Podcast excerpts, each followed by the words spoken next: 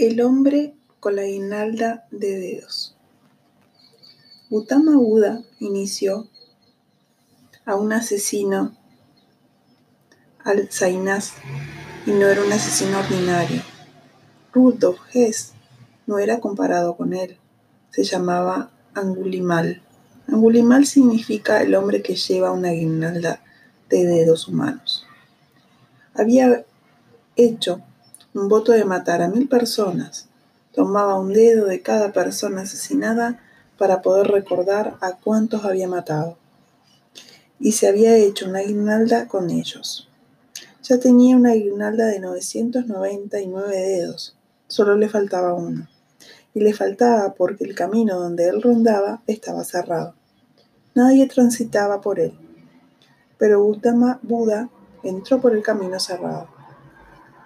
El rey había puesto guardias para avisar a la gente, sobre todo a los extranjeros, que no sabían que había un hombre tan peligroso suelto por las colinas. Los guardias dijeron a Gautama Buda, este no es el camino que debes usar. Aquí es donde vive Angulimal. Ni siquiera el rey tiene el coraje necesario para viajar por él. Ese hombre está loco. Su madre solía ir a verle, era la única persona que iba a verle de vez en cuando, pero hasta ella ha dejado de ir.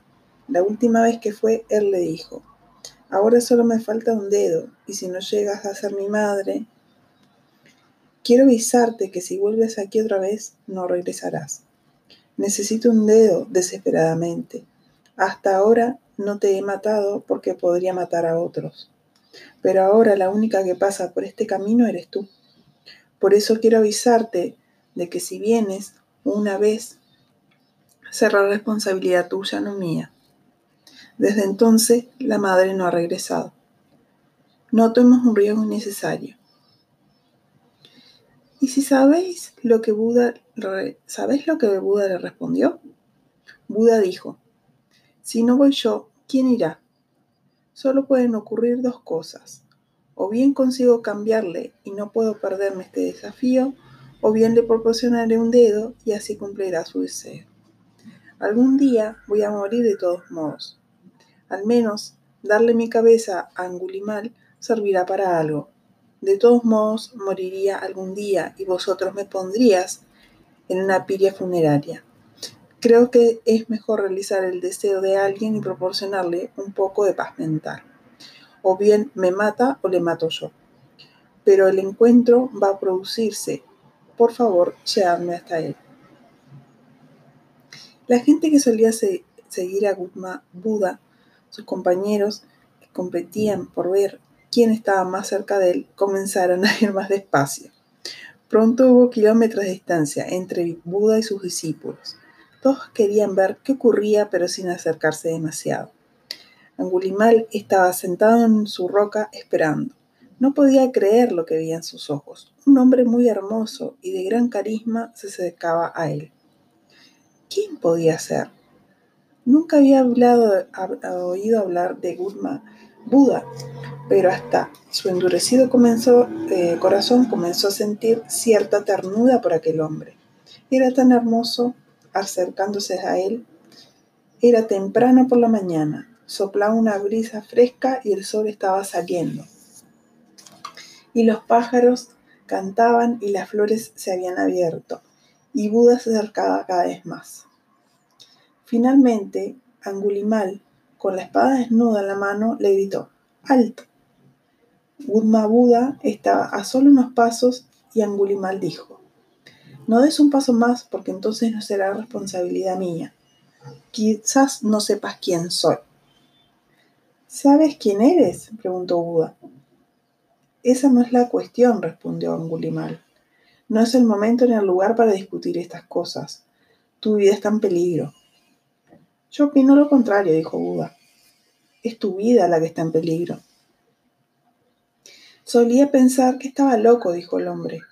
Pero sí que tú estás loco. Y sigues acercándote. Entonces, que no digan que no he matado a un inocente. Pareces tan inocente y hermoso que quiero que vuelvas. Encontraré a otra persona. Puedo esperar, no tengo prisa. Si he podido conseguir 999, Solo necesito a alguien más, pero no me obligues a matarte. Buda se acercó mucho y las manos de Angulimal temblaban. Aquel hombre era tan hermoso, tan inocente, tan parecido a un niño. Ya se había enamorado de él. Había matado tanta gente y nunca había sentido esa debilidad anteriormente. Nunca había conocido el amor. Por primera vez estaba lleno de amor, por eso estaba en una contradicción. Su mano sostenía la espada para matar a la persona, pero el corazón le decía, vuelve a poner la espada en su lugar. Y Buda dijo, yo estoy preparado, pero ¿por qué te tiembla la mano? Eres un gran guerrero, incluso los reyes tienen miedo de ti, y yo solo soy un pobre mendigo. No tengo más que mi cuenco de mendigar. Puedes matarme y me sentiré inmensamente feliz de que mi muerte satisfaga al menos el deseo de alguien. Mi vida habrá sido útil y mi muerte también habrá sido útil. Pero antes de que me cortes la cabeza, tengo un pequeño deseo, y creo que tú me lo concederás antes de matarme. Antes de la muerte, incluso, el enemigo más implacable está dispuesto a conseguir un deseo. Angulimal dijo, ¿qué quieres? Quiero que cortes el árbol de esa rama llena de flores no volveré a verlas. Quiero ver las flores de cerca, sentir su fragancia y su belleza, al sol de la mañana su gloria.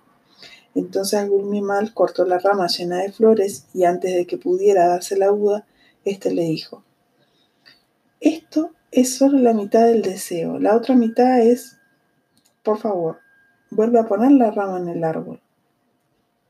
Desde el principio he pensado que estabas loco. Ahora bien, este deseo es más loco que he oído en mi vida. ¿Cómo voy a volver a poner la rama en el árbol? Si no puedes crear, no tienes derecho a destruir, dijo el Buda. Si no puedes dar vida, no tienes derecho a dar la muerte a ninguna criatura viva. Un momento de silencio y un momento de transformación. La espada se le cayó de las manos.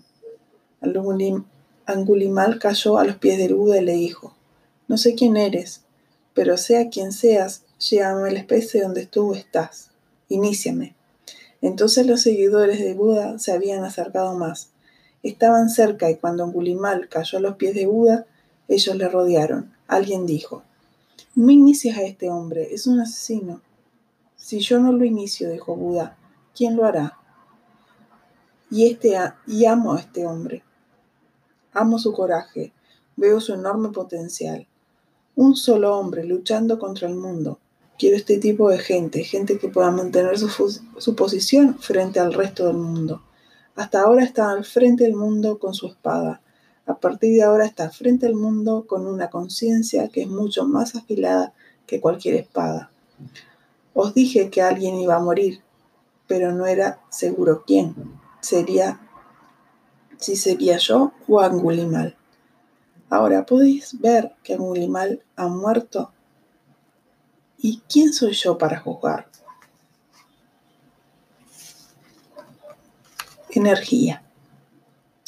O haces que tu energía sea creativa o se volverá amarga y será destructiva. La energía es algo peligroso. Si la tienes, tienes que usarla creativamente, porque de otro modo, antes o después, te dará que sea devuelto destructiva. Por tanto, encuentra algo, cualquier cosa que te guste, Pon tu energía en ello. Si quieres, puedes ponerla en la pintura o si lo prefieres en la danza o en el canto. Si quieres tocar un instrumento, lo que quieras, encuéntrala en manera de poder perderte completamente. Si puedes perderte tocando guitarra, bien. En los momentos que te pierdes, tu energía se libera de manera creativa. Si no puedes perderte en la pintura, en la canción, en la danza, tocando la guitarra o la flauta, entonces encontrarás otras maneras más bajas de perderte. Ira, furia, agresión. Estas son las más bajas maneras de perderse. Enseñanzas y parábolas para renovarse cada día. El juego de la transformación de Osh.